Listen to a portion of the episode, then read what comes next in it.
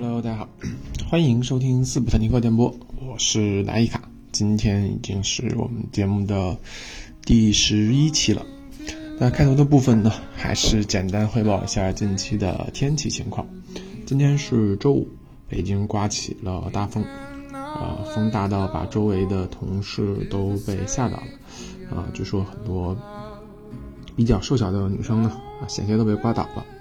啊，当然这种情况对我来说是不存在这种风险的。嗯，在印象里，这种天气最近几年是比较少见的。嗯，大概每年的春季会有两到三次，然后甚至有的年份会更少。但是在我小的时候啊，沙尘暴就是是北京的一个特色天气。啊，刮起来的话，满天的黄沙，然后能见度非常的低，有的时候几十米、十几米的情况也会有。啊，从小从那样的天气里过来的，按理来说，啊，不应该被现在这种，呃，风所吓到。但是经过了几年没有沙尘暴的天气后呢，就很难再回去适应了。说起来，可能，呃，人大概就是这样，很难适应回去了。嗯，不过说回来，如果在北京的朋友遇到这种，呃，大风天气，出门在外的时候还是要小心。嗯，这种高空的呃物品还是非常的危险的。呃，言归正传，这一期我们继续上一期所说的，我们要聊聊呃今年入选奥斯卡最佳影片候选的这些作品。那今天选择的作品呢是滨口龙介的《驾驶我的车》，目前豆瓣评分在八分整，嗯，位列所有的入围电影中呢，目前排在第二。呃，从这个导演的名字上来说呢，它是一部日本电影。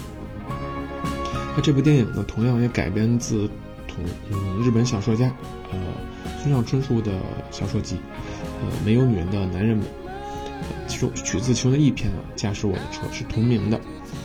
呃，同时呢，影片中的情节它本身还嵌套了一部戏剧，啊，就舞台剧，舞台的戏剧，它源自俄国作家契诃夫的戏剧。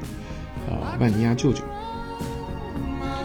嗯，我想多少看过一些村上春树作品的人呢，大概都会了解，他其实是一个呃非常擅长描绘嗯城市生活，就是城市当中的当代人的这种呃人与人之间的关系，呃或者说他个人的这种生存状态。而这种关系呢疏离，但又充满了各种人与人之间的巧遇。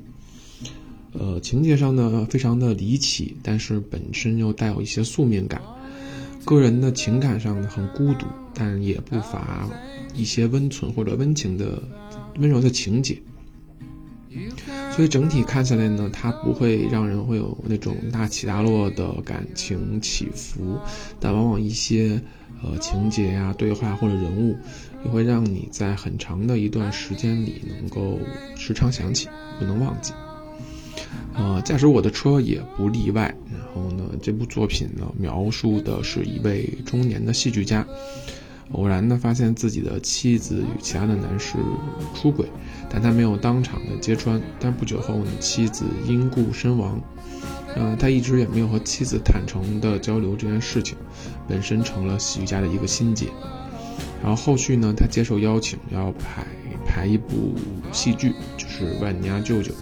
在这部过程当中呢，他一边通过准备这个戏剧，另一方面呢，他又和这个当地的一个临时的给他司机的一个接触，是两条线并行的，啊，在这个过程当中呢，他逐渐的去思考，然后逐渐的去明白一些事情，打开心扉。呃，故事其实说起来结构是比较简单的，同时呢，在情节的连贯性上，因为这个。本身它取自的小说，嗯，本身的这种风格就不是那种特别严谨的逻辑啊，或者是紧密的逻辑线，所以情节安排上呢，其实也是比较松散的，很多事情呢，呃，没有太多的前因后果的介绍，嗯，但是比较巧妙的呢，它是把一部戏剧的排练演出过程揉进了电影当中，嗯，形成了所谓的这种剧中剧的形式。那在戏剧的部分呢，它采用了一个多语种的交叉的方式，就是这些啊戏剧当中的演员，每一个都用的是不同的语言，包括有日语啊、英语啊、中文，然后甚至还有一位呃聋哑人是手语的呃表演。呃，本身电影里的语言呢，它自己的风格就是那种戏剧风。嗯，他的对白就很有特点，然后再加上呃，他套用了很多戏剧的原原本的这个语言，所以呢，整体显得就非常的呃工整，或者说是这种格调拉得很满。嗯，第一次看确实让人眼眼前一亮。嗯，当然我不知道大家的观影当中。呃，是这种它的体验，嗯，是如何的？但对我来说，确实是一个非常的惊喜，因为之前没有看到过。呃，因为呢，它的过程当中，其实前面也介绍到了，它同时采用了两个比较优秀的文本，然后呢，所以呢，其中呃，在在电影当中呢，也复现了很多。所以呢，我觉得今天可以把两段我非常喜欢的文本呢分享给大家。但我我不是播音出身，所以可能就没有那种感觉。所以大家可以到时候去看看原文，或者是去看看电影，感受是不一样的。那我在这里就班门弄斧一下。那第一段呢，它是出自呃小说《驾驶我的车》的原文。嗯，他讲述的是这个剧作家的妻子有一天和这个和他妻子出轨的这个男士，他们俩是相遇了。然后这部分呢是那个男士和这个剧作家说的，他们在车里。啊，那就开始了。嗯，据我所知，你的太太实在是好的不得了的女性。当然，我所知道的，我想都不及你关于她所知道的百分之一。可我还是这样深信不疑，能和那么好的人一起生活二十年，无论发生什么，你都应该感到感谢。我由衷的这么认为。问题是，哪怕再理应相互理解的对象，哪怕是再爱的对象，而要完完整整窥看别人的心，那也是做不到的。那样追求下去，只能落得自己痛苦。但是，如果那是自己本身的心，只要努力，那么努力多少就应该能窥看多少。因此，说到底，我们所做的大概是同自己的心巧妙的、真诚的达成妥协。如果真要窥看他人，那么只能深深的、直直的逼视自己。我是这么认为的。嗯这段呢，其实本身是描述他这个引导这个男士，其实。就是说，他其实不理解他的妻子嘛。那他的意思就是说，是人与人的理解是非常的困难的。然后你应该去窥探自己，去了解自己。那这样可能很多的呃故事，或者是很多的情况，就能发现出来。我觉得写的非常好。那这这段话，呃，在原著或者说在电影当中呢，也是男主转折的一个。呃，标志性事件。那另一句话呢，是源自于戏剧《呃曼尼亚舅舅》里面的。然后这这这段话，也是作为整个电影的结尾。嗯，呃，就开始了，是一个女士和应该索菲亚和万尼亚舅舅的沟通。我们要继续活下去，万尼亚舅舅。我们来日还有很长很长一段单调的昼夜。我们要耐心地忍受行将风来的种种考验。我们要为别人一直工作到我们老去。等到我们的岁月一旦终了，我们要毫无怨言地死去。我们要在另一个世界里说：我们受过一辈子的苦，我们流过一辈子的泪，我们一辈子过的都是漫长的辛酸岁月。那么上帝自然会怜悯我们的。到了那个时候，舅舅，我亲爱的舅舅。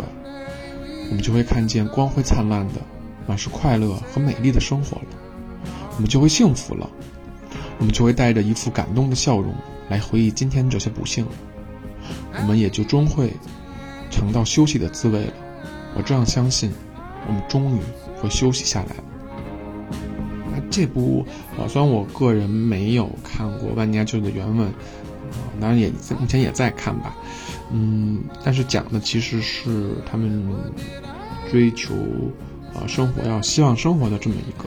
那这段其实作为影片的结尾，其实也是说要鼓励大家，或者说鼓励男主吧，就男主内心是开始说我们要去奋斗，然后这个过程的苦和难都是这个的过程必必必备的要素。然后呢，我觉得这段电在电影里呢表现的非常震撼的，因为这个是通过完整的手语来演绎的，确实非常非常的震撼。嗯，说来也巧，上一期的节目其实也是关于聋哑人的，可能今年的主题，呃，很巧吧，这两部都有这个相似的情节。那总的回过头来说呢，《驾驶我的车》这部电影，它延续了日本电影给我们的一贯印象，它有非常舒服的镜头语言和画面，情节上呢没有太多的那种波澜壮阔，或者说像好莱坞式的那种几段式的情节铺垫。然后呢，在戏剧或者说把戏剧揉进来呢，它本身也是有一个实验吧，就是电影实验的性质，嗯。所以看起来呢，其实不是那么的轻松，加上时间大概一百七十分钟的样子，快接近三个小时了，它本身也是一个不小的挑战啊。所以看，所以看下来本身可能需要一定的嗯耐心吧，我觉得。嗯，但是然后我们回到获奖的角度来说呢，我觉得比起嗯前。前几年可能获奖的这个《寄生虫》，也是这个外语片吧。获得最佳电影来说，我觉得，嗯，他的那个《寄生虫》可能更符合好莱坞的审美，或者奥斯卡的审美。啊，那这部电影呢，我觉得不是那么的具有话题性，或者说符合那什么。那可那可能只从电影本身的这个话题度上，或者创新上，或者是实验性上，还是不错的。所以呢。我大概率不觉得他能获得这个奖项。那当然也要看，我们到时候看看其他的影片的一个完成度吧。大概是这样的。那呃，如果喜欢日本电影，喜欢村上春树的小说，喜欢比较有呃不一样风格的嗯电影的话，也期待嗯也推荐大家去看一下吧。好了，那本期的节目。我们就暂时到此结束，感谢大家收听。那下期我们看看是聊一些书，还是继续聊电影？来，我们下期再见，拜拜。